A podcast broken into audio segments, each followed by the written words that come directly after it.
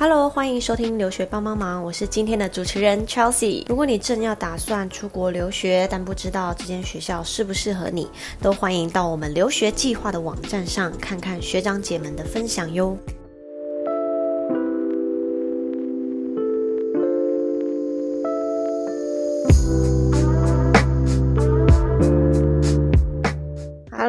今天呢邀请到一位特别来宾，那就是我们 Will Study 留学计划的编辑 Sean。Hello，终于来到我们的我们 Podcast 了，大家应该很好奇你的留学故事。没错，看了这么多留学大旅社，听我们这边乱胡乱，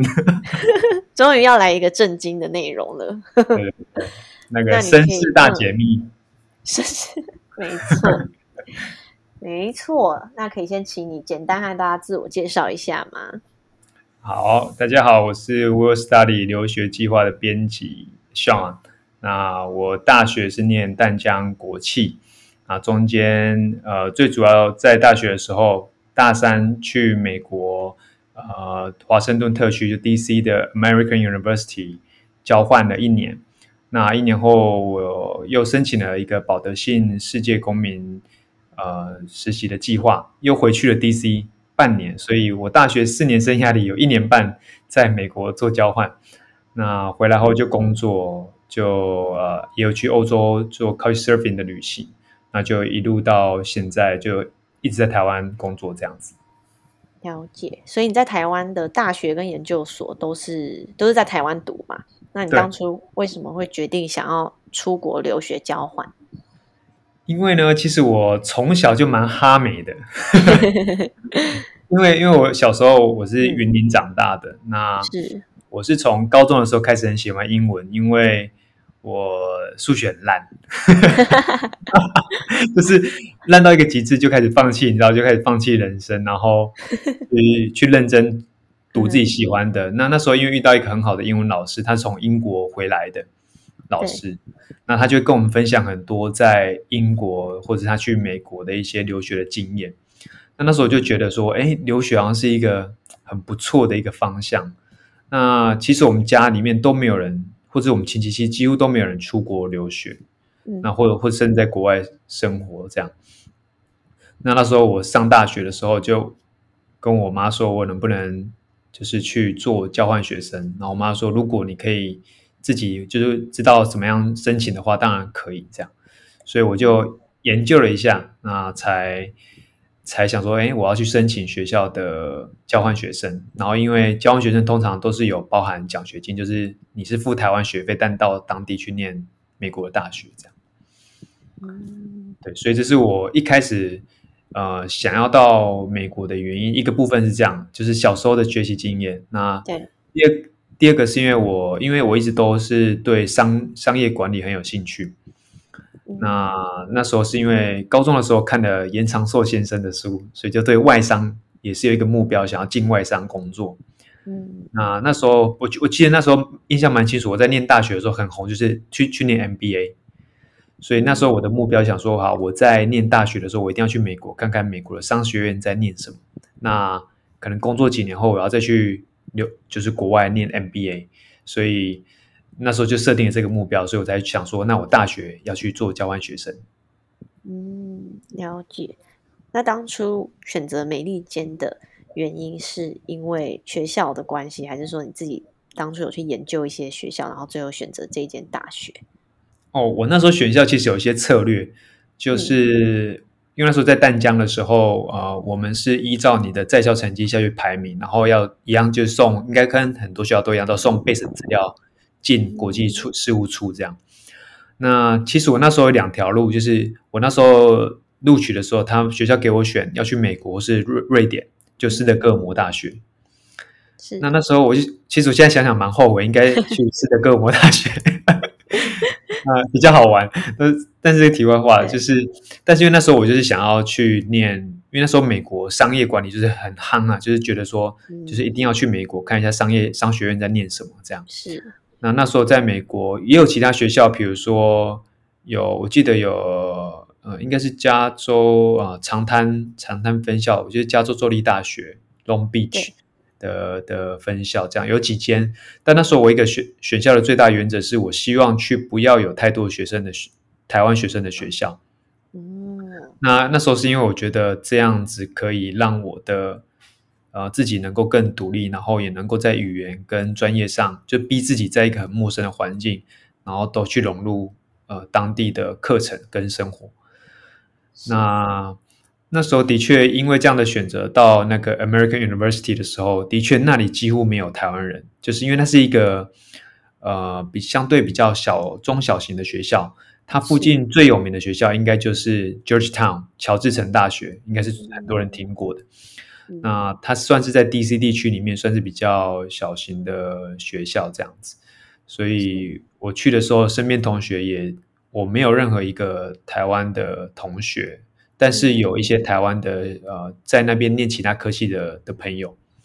了解。但加起来大概我记得好像没有，好像没有超过五五个人吧。哇哦，对啊，这间学校好像比较少听到有有学生去念。对对，所以当初在准备申请过程，其实就是依照学校的规定提交备审资料等等的。有需要一些考试或是呃准备一些特别的文件吗？哦，那时候要考托福，所以就是在我那时候刚进去的时候，其实如果对于想要做交换学生，当然有一段时间，但我想现在规定应该差不多，就是我在。大一、大二的时候，在台湾就是尽量都让自己的前成绩在在蛮前面的，可能全班前五或前十这样。嗯，那所以这个，因为学校第一步一定会先筛选你的在校成绩，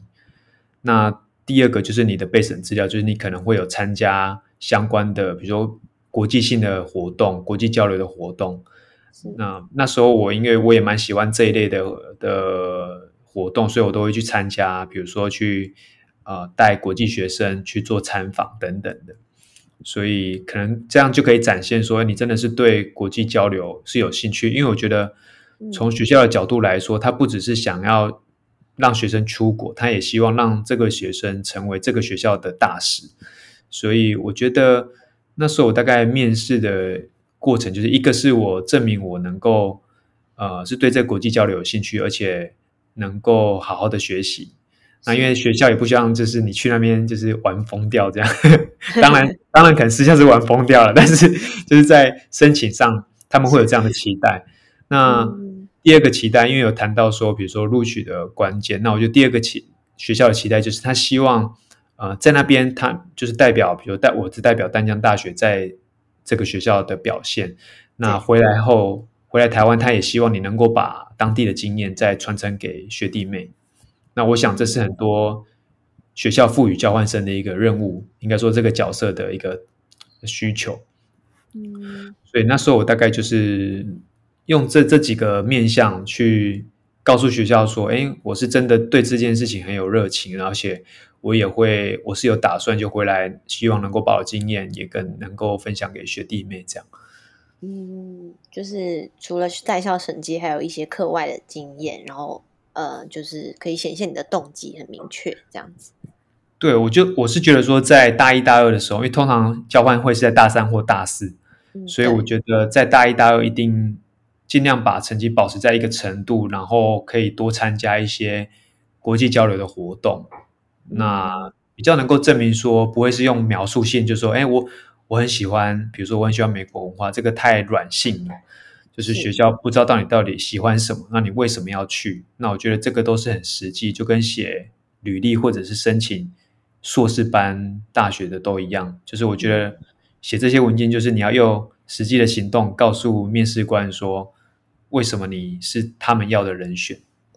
没错，就真的有具体的东西，因为毕竟喜欢美国文化，大家都是，所以才想去美国的学校。对，我想去看 NBA，我想去看 MLB，都一样，大家都喜欢。对，就是反而是要展现一些真的个人的特色啦。对对，那我再补充一下，就是因为那时候我在淡江，我们是念国际系，那是我那时候念是就是有一个叫英文专班啊，呃，因为里面都是。从台湾的邦交国来的学生，所以我们在很多活动上就是能够证明说，哎，其实我真的是对这件事情是很有热忱。那我觉得这个就是，嗯，你就是我们可以去准备的事情。是，嗯，那你实际到那边的时候，交换学生他的课程是有什么样的特别的编排嘛？然后在科系上面以及你学习的过程，有没有一些印象比较深刻的？哦，呃，在那边上课一开始真的压力蛮大，因为我记得刚开始去的时候啊，因为呃，DC 是一个呃以非裔的非非裔美国人组成的人口比较多，那当地。的，比如说我进到超市，一开始我连在超市怎么结账都觉得很痛苦，因为我都听不懂。然后他们，他们比如说他们会说 “Do you need a bag？” 就是你需要一个塑胶袋嘛？然后我都听不懂哦。然后我是真听不懂，然后就跟着前面就说“嗯，OK”。然后，然后口音很重吗？对，然后又很快，重点是很速度很快，又又粘在一起。那因为我从小就是就是跟大家很多人长大经验一样，就在学校学英文，在补习班学英文，然后听顶多看看影片嘛，所以很没有你没没有那种及时的沟通的经验。那所以后来有一阵子，我就收集了超多那个塑胶袋，我觉得很困扰。其实并不需要。对，但是我真的听不懂，我就想要到底在讲什么。然后，让我有一阵子疯狂，不是疯狂，就是我阵其实有一阵子刚去的时候。前两三个月是很低潮，因为觉得压力很大，就是课业跟不上，然后英文超烂，报告就是写一个礼拜写不出来这样。哇，对，然后就是觉得压力很大。后来我就有一阵子就开始坐在学校，或者是坐在超市附近，然后听听大听他们说英文，这样就是听他们说到底他们在讲什么，然后还真的听久，可能真的听久就跟上他们速度，然后当然在那边上课。英文会快速进步也是有一定的原因，就开始慢慢跟上他们沟通的那个频率，这样。所以这个是我在呃，就是说去到那边的第一个生活的冲击。那刚提到说交换学生的课程，那课课程安排上其实跟在台湾没有太大的差别，只是说，我记得那时候印象很深刻是呃，功课课业的那个时数少非常多。台湾可能我在台湾，我记得大一、大二可能都修到二十到三十个学分，嗯，那在国外你可能修到十，甚至再少一点，你都觉得就开始觉得课业压力很重，因为一堂课可能每个礼拜都有报告，是，就是那时候是有一个比较大的冲击，就是每一堂课都有报告，而且很多是就是要 oral presentation，就是导师会会请你做口说的报告这样子。啊，所以那时候一个觉得说，哎，在跟台湾有一个蛮大的上课的不同，嗯，大概是这样子。所以他学分比较少，但是每一堂课的那个作业的量啊，或是质量比较重，这样。对，就是分量很重，就有记得每次写报告写到快哭出来这样。天哪，嗯，对啊。不过呃，我觉得一。硬要说，我觉得一堂课应该说影响我蛮大的，因为那时候我就是很积极，反正我大学的时候就有点像那种热血青年，很恐怖的那种，就是积极奋发向上这样，然后就觉得哇，去到美国我一定要好好的感受，就是要善用学校的所有资源这样。是，所以我记得那那时候有一堂课非我印象很深刻，就是那个老师那一堂课是在教就是商业沟通，呃。应该是叫 business communication 这样，那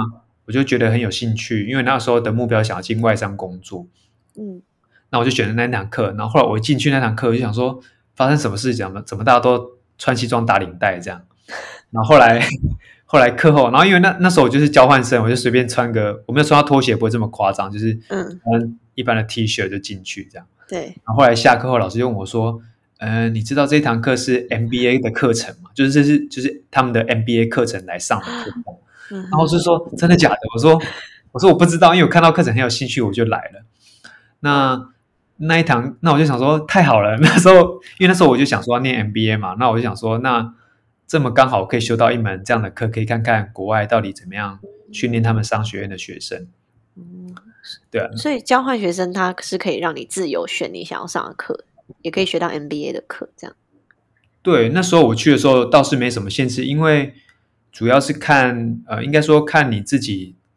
回来台湾有没有抵免学分的问题。嗯，那因为那时候我已经把台湾学分大部分都修完，所以我基本上是选我想想选的课就好。嗯，对，所以刚好这个机会就是让你也接触到 MBA 的课程。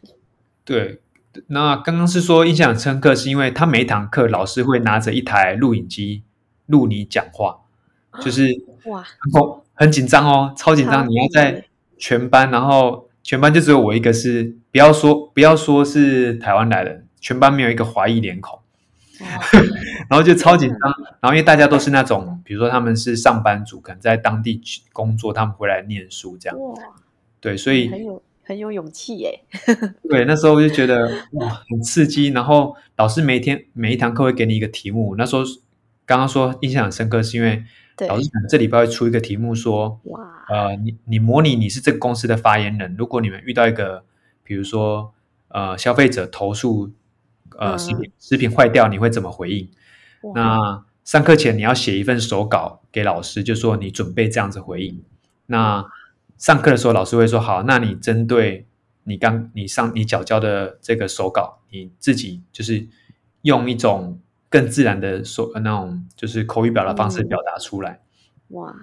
那每一堂课后，老师会拿着，老师会很认真的看那个影片，然后告诉你说，你在这时候是不是比较紧张？然后你在那时候为什么手要放在这里？然后觉得那时候真的学到超多，就是觉得说在商业沟通上，或者是甚至对对我当时在那边生活的就是英文沟通有很大的帮助。这样，嗯，听起来真的很实用诶，就是他真的会告诉你一些问题点，然后是可以用在之后工作啊，或是生活上。对，嗯，好有趣的课，虽然压力应该是蛮大的，对真的那时候真是压力爆棚啊！而且一个唯一一个华人，一定是真的挑战更多。啊、嗯，所以学校美利坚大学他们对于国际学生有没有一些特别的就业的资源，或者是提供一些工作的机会？我记得那时候去我，因为我没有太认真在找，比如说要去实习或就业，因为我记得那时候问就是，如果你是交换学生身份，基本上是不能从事这些相关的工作除非在学校打工，可能有机会。那嗯那时候我在学校内打工，我是没有特别问，因为那时候我自己觉得我课业上就觉得蛮忙的，是啊，我也没有其他的时间或余力去适应，就是可能工作或实习的机会。啊，不过我觉得美利坚大学有一个蛮好，就是他们也是有蛮多国际学生。那他在一入学的时候会配给你一个叫呃，因为他们叫 American University，所以叫 AU Buddy，所以他们会分派一个学生给你，然后就全程接待你。那那时候我就这个朋友到现在都我们都还有联络啊、嗯就是他他也对就是应该说亚洲文化很有兴趣，嗯所以我们就会开始一起吃饭，然后可能有时候也会出去出去玩这样。然后学生学校对于国际生的照顾，我觉得是还不错，就他会帮你安排好可能你需要的资源。那当然不会到非常详细。那如果你有真的遇到什么困难，就直接到国际处，他们人员也都还蛮 nice，就是可以直接回复你，不会说你可能要等很久，或是觉得他们好像不太想理你这样。嗯，就是学校有给你们一个直属的学长姐的概念，让你们可以去找他们寻求一些协助，这样。对对对，虽然说虽然说那个就是我接待那个朋友 Brian，他他是那时候他比我还小一届还两届吧，哇，对，但他们都说我看起来像高中生，他高中生他比较像那个，呃 他比较像学长姐。亚洲人看起来比较年轻。对对，没错没错。嗯，那你刚刚有说到你交换学生后来其实是待了一年半嘛，在美国。对，那是因为工作的关系决定再回来这边，是什么样的原因？呃哦，那时候是因为我就是在美国交换一年后，其实我就先回来台湾，因为要准备接大四的课程。嗯嗯那那时候刚好接大四的时候，我回来台湾又看到另外一个消息，就是台湾有一个保德信人寿，那他们是美商在在美国呃新泽西呃、嗯这边有一是设在总设立的总部，那它是一个等于说银行寿险公司，那他们就有一个 Global Citizen 的计划，就世界公民实习的计划。那他们是想要找那时候找了亚洲，就是他们有在营运的据点，就是韩国、日本、台湾、印度。这几个国家，然后就从每个区域里面选出各大学里面选出呃要去送去实习的学生。那那时候他们的主要的计划就是他希望你是对比如说国际事务有兴趣或国际商业有兴趣，那他会把你送到一个 DC 的一个机构，他们有一个和在当地有个配合的机构，会帮你安排上课的课程，还有实习的呃公司这样子。哇哦！所以那时候我就因为刚好在 DC，然后我就觉得哎，好很不错，然后有奖学金，等于说又可以再回去一次这样，所以我就又申请，然后没想到就又又上了这样，然后对，所以我就又再回去了 DC 实习半年。就是你刚刚提到的那几个国家，他们会选出几个代表，然后送过去美国这边做实习。对对，那他嗯，那大家去实习的机构都不一样。哦，那所以申请的过程以及你最后录取的原因，是因为他会看你真的对这一块有兴趣，然后来把你分配到适合的机构吗？那你当初是在什么样的机构？嗯。呃，我他们比较像是事前其实要经过三呃，记我记得是三个阶段的面试，就是台湾的保德信人寿，他们会先做第一阶段的筛选，那第二阶段会跟台湾保德信的主管再面试一次，那面试完之后，第三阶段会跟美国的保德信人寿那边一起面试，所以。超紧张，就是要经过很多关，然后筛选，因为他们其实赞助的呃费用蛮多，就是你在那边当地的基本上食宿跟所有课程都不用，你只要负担你自己在外面，就是你自己要出去买零食啊玩，你才会花自己的钱，不然你基本上可以在那边就是自己生活这样。就是住宿他们都有提供，对他们有一栋宿舍，然后给所有参与不同计划、相关计划的人也会住在这个里面这样。嗯嗯，对，所以蛮有蛮有趣的。那那时候我实习的机构是在当地的一个算呃做呃商业法律顾问的公司。那他们主要那时候我记得，因为毕竟应该说呃，毕竟英文也不是我的母语，所以在没办法真的去做很呃，应该说很深入的工作吧。我自己会有这样的感觉。那那时候他们请我就是协助写一一份，有一个美国的尾鱼公司，他们要在非洲的塞内加尔去做进出口贸易。那这间尾鱼公司就委托这些这个法律顾问公司说：“那你先帮我看一下，在呃非洲塞内塞塞内加尔这边做进出口贸易的话，有什么相关的法规跟呃比如政治文化的情势要注意这样子。”所以我就跟我的主管啊，他们就一起写写这份报告书。那其实就是我我先找资料找完，然后写完，然后再给主管去做修改，这样。嗯，这个经验蛮特别的耶，跟一般的业界的经验比起来的话，而且是你自己有兴趣的一些社会议题或是商业上的议题。嗯，对，就是其实实习的，我记得那时候是。一到四有实习，然后礼拜五我们会有一个统一的团体活动。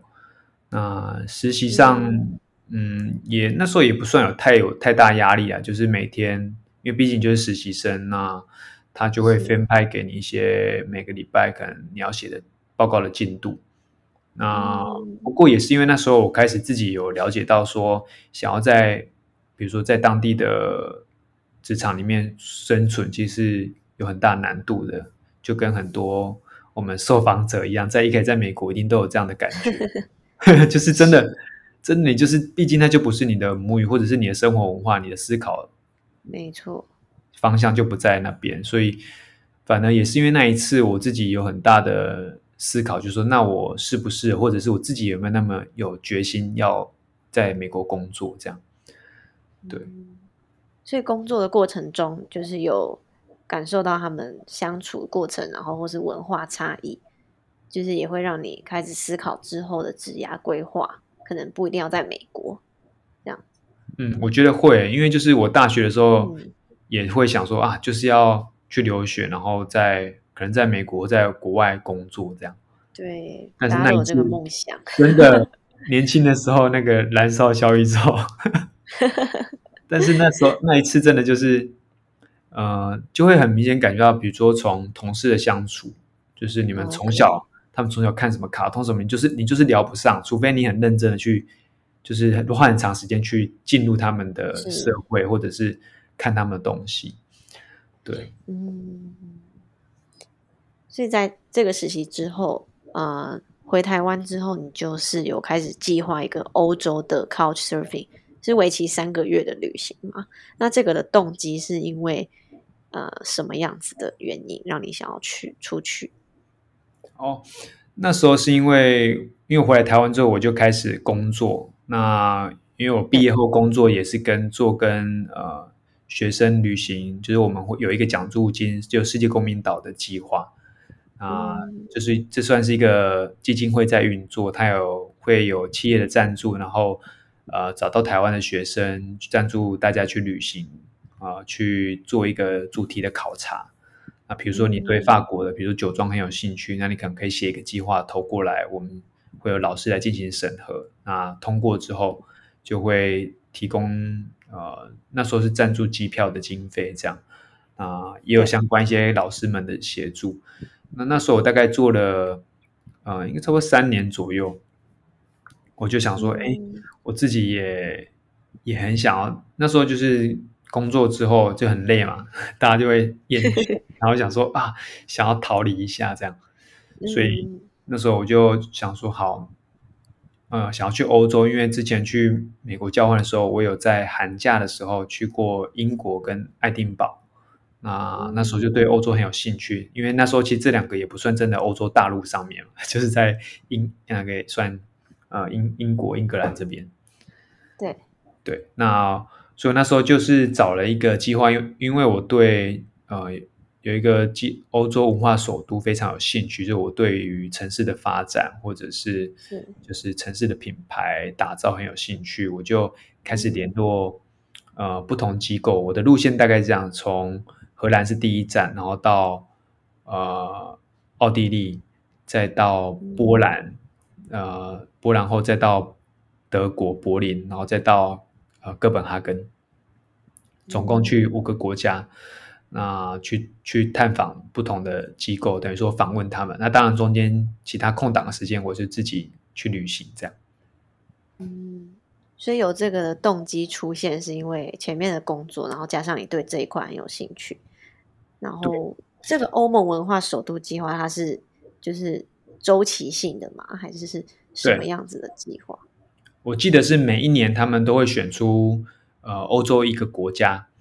来一到两个国家，应该说城市去做呃 promote，就是欧盟会有一笔等于说奖，等于说呃应该算政府的资助金给各国的城市来申请。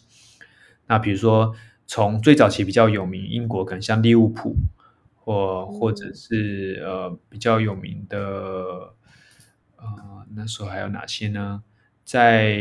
希腊也有，希腊也有啊、呃这个计划。就最早年其实是因为呃欧盟他们想要提倡就是欧洲的文化共识，那希望能够把各国里面城市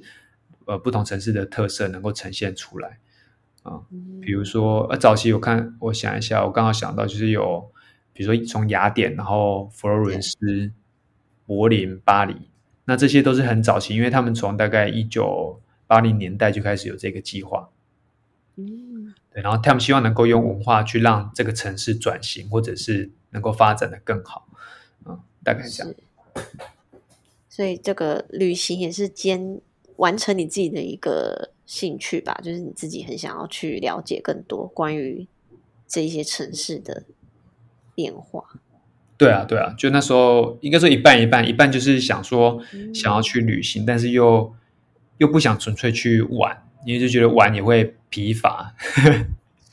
就找一个主自己有兴趣的主意的，对。嗯，所以你在你主动写信给他们的时候，他们都是很乐意让你去参访这样子。对，大部大部分机构都是，就是嗯都觉得 OK 啊，那就就来聊一聊这样。那你实际去参访这些机构，你觉得有什么样的心得？还有对你之后工作啊，或是生涯规划上有没有一些帮助？呃，其实它应该是算呃影响我后来会想要开始做关于台湾呃也是地方文化的发展有一点关系，就是嗯去看了欧洲很多城市之后，发现呃其实他们在谈的都是怎么把。最当当地里面最 local 的文化，但是能够用不同的媒介或对话的方式，去跟呃不同国家或者是不同的群众说自己的文化特色是什么。就是一方面要找自己的根，但是这个根又不能每次都是在讲传统，因为传统也是会有改变跟创新的时候。那所以我自己就是后来对这一块也很有兴趣啊。研究这样，那嗯，所以后来我也去念了台北大学的都市计划研究所，啊，就是其实也是因为这个原因，那去了在三峡的甘乐文创工作，就是觉得说，哎，除了以前都是想要出国嘛，那后来发现其实会开始想要寻找说，那台湾的文化特色是什么，所以。就开始了这一条路吧，就开始去寻找说，哎，透过这趟旅行也认识到很多国家的团队他们在做的事情。那呃，也许有机会我们也能够来从事这样的工作。嗯，真的在在国外学习到一些，然后可以带回台湾运用这样子。对，我觉得是在不管是交从交换到就是旅行的过程，反而是寻找。就是自己的定位吧，就是可能关于台湾或者台湾文化或自己是什么样的呃人这样的一个概念。嗯，了解，就是也是一个认识自己的机会啦。有时候旅行不光只是为了玩乐，也可以更知道自己以后的目标的方向。对，一个部分是这样。那刚好提到 Couch Surfing 嘛。那我觉得那个就属于比较玩乐的部分，就是因为 对，因为我跟就是啊，我们以前有聊过，就是呃，我在上飞机的时候，因为我记得非常清楚，我是二零一六年的六月底出发。那那时候因为我就看网络，然后也没有很长。虽然说我去过美国，但是那时候是去学校，就相对比较稳定的环境。那那时候去欧洲，不知道为什么哪来的资讯哦，大家就说，哎，在欧洲你可能刷卡不好刷，或者刷了没不会过什么。说 OK，那我就跟我爸讨论了一下，我们就说好，那就把欧元换一换吧，反正呃带在身上，呃换欧元其实上面那个不会很厚，因为欧元蛮贵的，那时候好像哦四四十几块嘛，就忘记了。对对，就是换很多一百块、两百块。总之呢。就是因为我那时候转机了两次，我是坐那个，我记得是坐杜哈航空还是什么，那我就在韩国先转第一次机。那时候那时候我是用一个霹雳包装着，那时候钱包还在。那到第二个点，我是在那个杜哈，我记得在杜哈，然后要因为在那边待机很久，大概等了八个小时，就将近半天的时间都在机场。然后我就在上机前一刻，我就想说。想要不对，为什么我身上没有？因为我背在胸前。然后想说，哎，我的 P D 包呢？但是已经开始那个就是要 boarding 了。我想说，靠，不会吧？然后想说，要怎么办？要怎么？就是要放弃坐飞机，还是要去找钱？这样。然后，然后就超紧张，然后就狂奔到那个就登机舱、登机登机口那边，然后就问组员，就说：“你们可不可以帮我找？”因为你坐上机不是都有一个空档时间，你坐在那边等一些广播吗？对。然后说你们能不能让我下去找？这样他们说不行，他们说你下去就不就是因为不知道你会不会回来，他们又不知道要不要等你这样子。那你已经在飞机上了。就是上飞机前我已经发现，但是我是走到机舱门口，我就跟他说，我就跟他说我钱不见，他们就说那你先上，我们帮你广播联络机场这样。然后我就说好吧，因为他们就他们那时候就跟我说，就跟我说。你如果没你如果没上这班飞机，你就等于没机票。如果你又没找到钱，你就什么都没了。这样，他们就这样跟我讲。然后我想想是有道理，可是我回去我可能找得到啊，就是因为我不确定嘛。对。但因为我知道，我知道，对，这是一个赌注。那后来总之就是没找到，他们就说真的没找，然后就整个崩溃，你知道吗？哇，然后后来就是真的真的很崩溃。对，金额就是大概六七万台币这样。可是在机场也被偷诶，那这样子，所以其实机场治安也不是说就是很安全。其实我也不太知道到底是不是被偷，还是我自己真的太太太傻了，就把还是你丢到厕所了。对，因为中间有一段我是真的在厕所，因为那因为我等待机时间非常久，那我不确定我那那时候有没有把它拿下来，就是可能放着，然后我自己出来的时候没有注意到这样。Oh my god！所以就是这就是告诉大家，去旅行的时候，钱财真的不能就对是离开自己的视线。对，不要不要换什么太多钞票，什么都不用，就是刷卡带着就好了。天哪，真的钞票不要带太多。对，就是应急应急够用就好，吃个饭或者是你突然要买什么东西。嗯，所以你的欧洲旅行很惊险的，就是你根本还没到那边，你的钱就已经都没了，对，然后就是因为这样，我就想说，我真的没钱。那晴天霹雳。对我是真认真的没钱，我想说惨了，然后我是真的哭着下下那个飞机，我就想说啊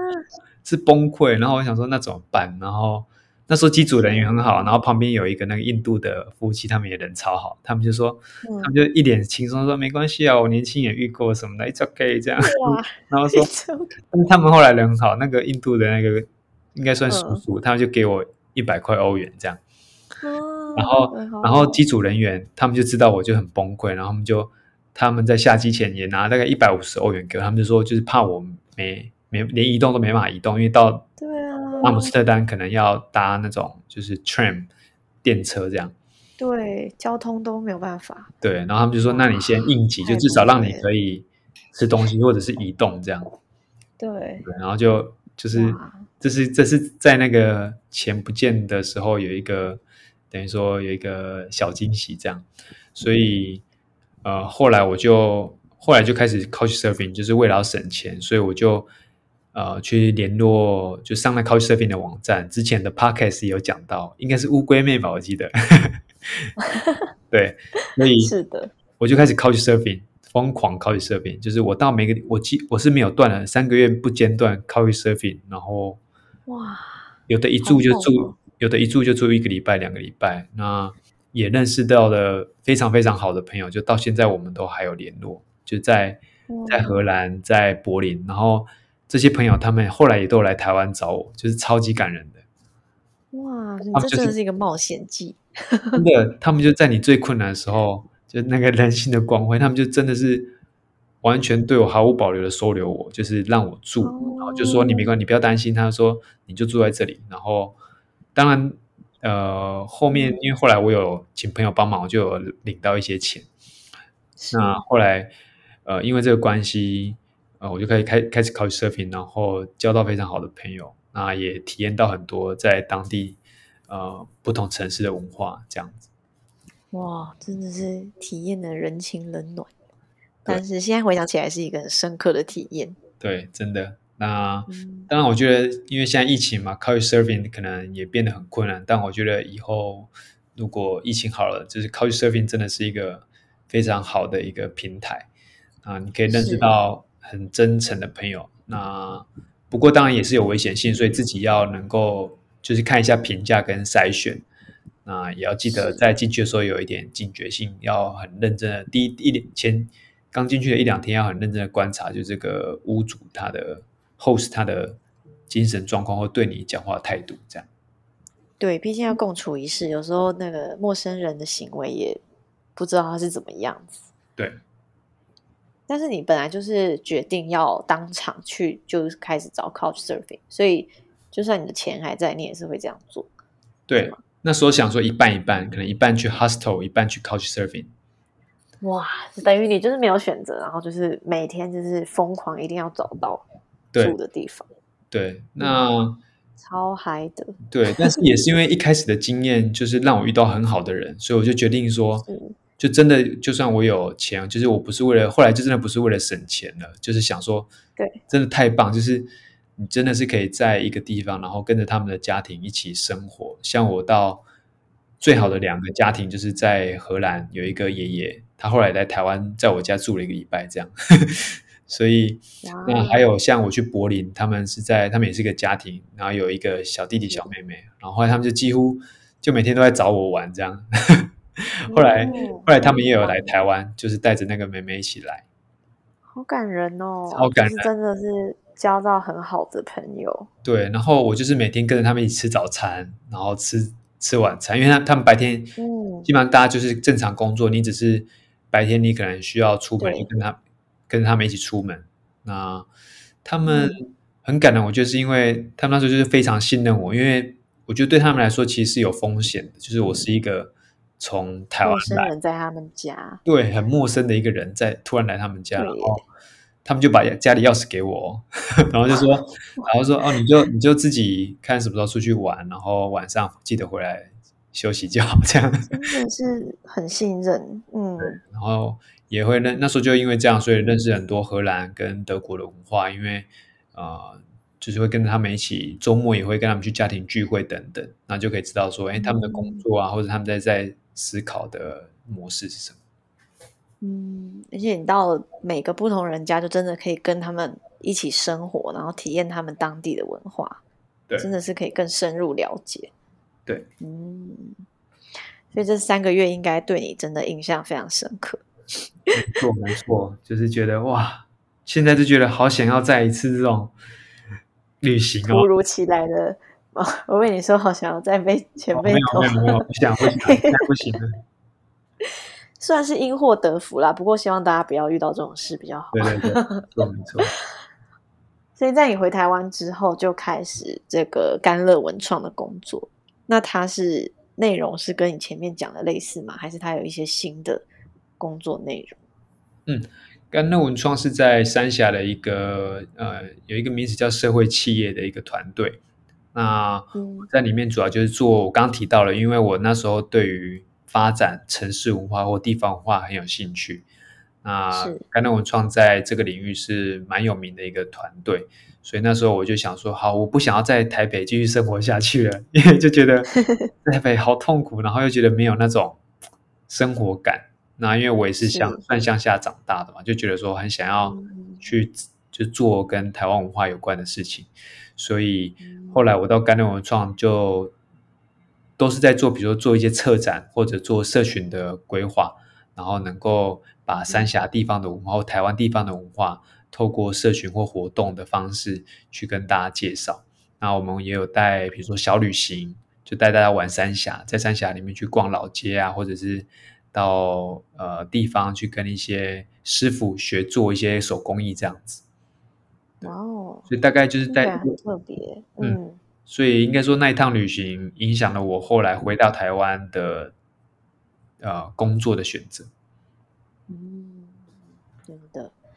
那你在文创之后呢？是什么样的动机让你转变到现在是留学计划的编辑呢？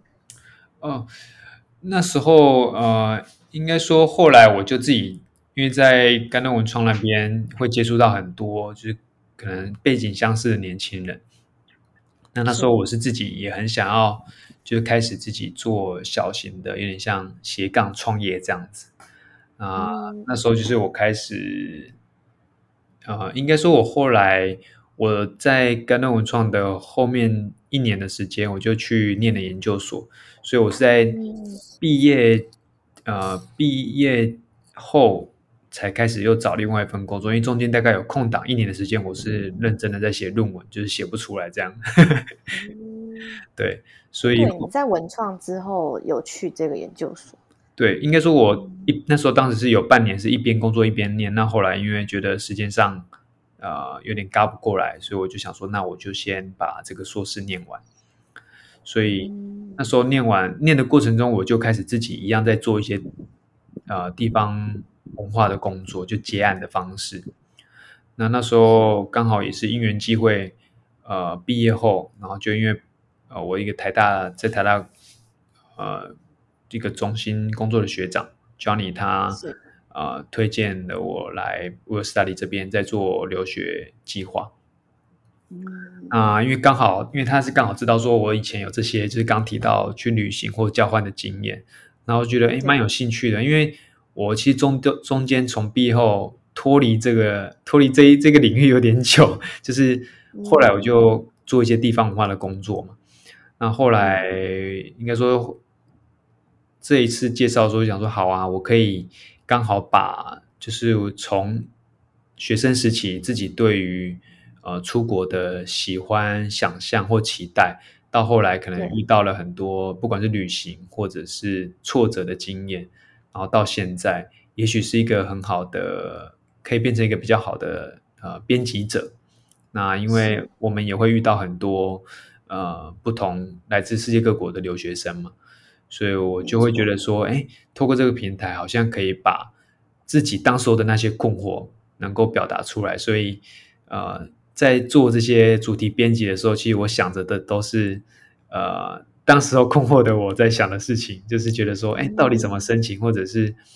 呃，职涯怎么走？因为那时候，比如说也会想要在国外工作，或者是回来台湾工作的。对啊，所以我会觉得在年轻的时候，哎，自己也是年轻人，就是在 在更小的时候，刚毕业或在学校的时候，一定有很多的困惑，就到底该怎么办这种心情。真的，对啊，因为我们自己也是这样子。体验过，然后也是有那些迷惘跟一些抉择，对，所以现在在刚好在做这个工作，就是可以把我们的亲身经历分享给大家。对对对，就是我觉得不是说就是我们是超级神人，因为其实受访者有超级厉害的人，但是我觉得我们是一个呃媒介，就是我们把这些很多人的故事或者是很呃经验收集起来，然后把它整理成呃是符合不同。不同族群或不同人的需求，然后让大家能够看见，原来这也是一种方式。因为我觉得，呃，就是如果没有接触到这些资讯，可能都自己的想象，会觉得说啊，可能只能这样子做。但没想到，呃，原来有这么多的方式，你可以透过留学、旅游或者是交换学生，就各种的方式，你都可以完成你可能你想要达到的目标。这样。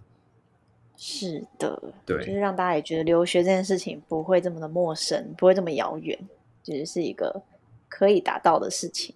没错，没错。那你最后你会想要给像你一样的留学生，他想去美国交换，或是想从事相关产业的同学，什么样的建议吗？嗯嗯，我觉得大概可以分成几个部分嘛。一个就是在校，如果是在在校想要申请交换学生，那刚刚一开始有提到，我觉得。刚入学的时候，可能在校成绩要注意，然后多参与一些国际的活动，去证明说你是对国际交流有兴趣。那呃，能够在交换的时期，能够获得比较像是学校能够知道说，哦，原你是已经有准备要来申请这样的计划，那可能在申请上会比较顺利。如果有像你一样对呃，比如说呃，城市文化，或是像你说一些社会议题有兴趣的同学，你觉得他可以？读什么样的科系，或是有什么样的建议可以给他们吗？哦，嗯，科系的话，我觉得比较难建议啦。但我我觉得是说，如果大家也对呃，不管是台湾或者是国外的城市文化或者是文创发展有兴趣的话，我会觉得说，就是真的是可以透过旅行或者是到一个地方念书，然后去思考说，比如说台湾跟当地的差异。就是我自己是因为真的去过呃，比如说美国跟欧洲，就不一个是交换学生，一个是旅行，然后有去实习的经验。然后我我反而在这个过程中发现，原来我最想做的是在台湾说台湾的文化的故事，然后可能透过不同的平台媒介去去做。所以我觉得呃，在那个过程中比较像是一个探索，就是呃，在没有去。真的体验到当地文化之前，可能都是一个想象。那真的真的接触到之后，你就会发现说你自己喜欢是什么。那不不一定是说在国外或在台湾好，而是哪一个是适合你的。所以我觉得就在那个过程中发现，呃，你适合哪里是最重要的。因为只有你只有我们自己喜欢的时候，就像我觉得，哎，在台湾，我觉得我会比在国外开心，所以我就决定还是觉得在台湾发展。对啊，但是我们也是这样。对啊，对不对？那但是我们在看到很多受访者，其实很多人也很厉害，就在交换学生，可能就找到工作机会那一种，我也觉得超厉害的。错，就想说超厉害的。我说到底怎么在交换学生还可以在那边找到工作。对啊，我每次访问都觉得好心虚，嗯，他们的资历都比我厉害。我说，到底为什么可以访问他们？真的，所以就觉得说，真的是方方法百百种，那就是找到一个你最适合你的地方，在台湾或在世界的任何一个角落，这样。对啊，就像我们之前也提到，那个也想给大家观念，就是不一定是国外月亮真的比较圆，就是真的只是看你个人的选择。所以听完我们的一些 podcast 或是社群的内容，也可以更了解哦，不是说去美国就比较好，或是待在台湾就是比较不好之类的。对，我觉得是这样，没错，就是留学或旅行多尝试啦，对，是一个探索自我的过程吧。没错，大家真的有机会就要去多尝试，尤其是趁年轻，趁还有很多选择的时候。真的没错，不用害怕，然后也可以多看我们的留学计划的内容，就可以了解更多哦。真的，真的就是没错，你可以用你的背景去找到，在这里找到很多呃关很符合你的背景的方式，因为。像有些人真的是神人级的那一种，可能就像我们这种一般人就有点难参考，你知道吗？但是但是也有很多，就是我们成长背景可能很相同，比如从乡下长大，然后也是到大学才第一次出国，这样。就是我这样的背景，我也可以在很多受访者里面找到这样子的经验，就觉得说，哎，这个是跟我很雷同的，那我就可以想说他在留学申请上的经验是什么，那我可以怎么样去准备跟思考。是，好的，今天非常谢谢我们的上边跟我们的分享，那大家别忘了订阅我们的 YouTube，还有 Podcast，还有 IG 频道哦。是的，是的，希望大家可以 非常辛苦的编辑。对啊，希望大家可以多来聊聊天，就是我们是希望能够听到很多大家的故事，这样。是的，对啊，我们也是一个很希望可以。从就是我们的粉丝听到一些回馈，还有一些心得，对，这样我们才更知道要怎么帮助大家。对的，好的，那我们今天的采访就到这边结束喽。OK，希望大家会喜欢。那我们就下个 Podcast 再见喽，拜拜。OK，拜拜。拜。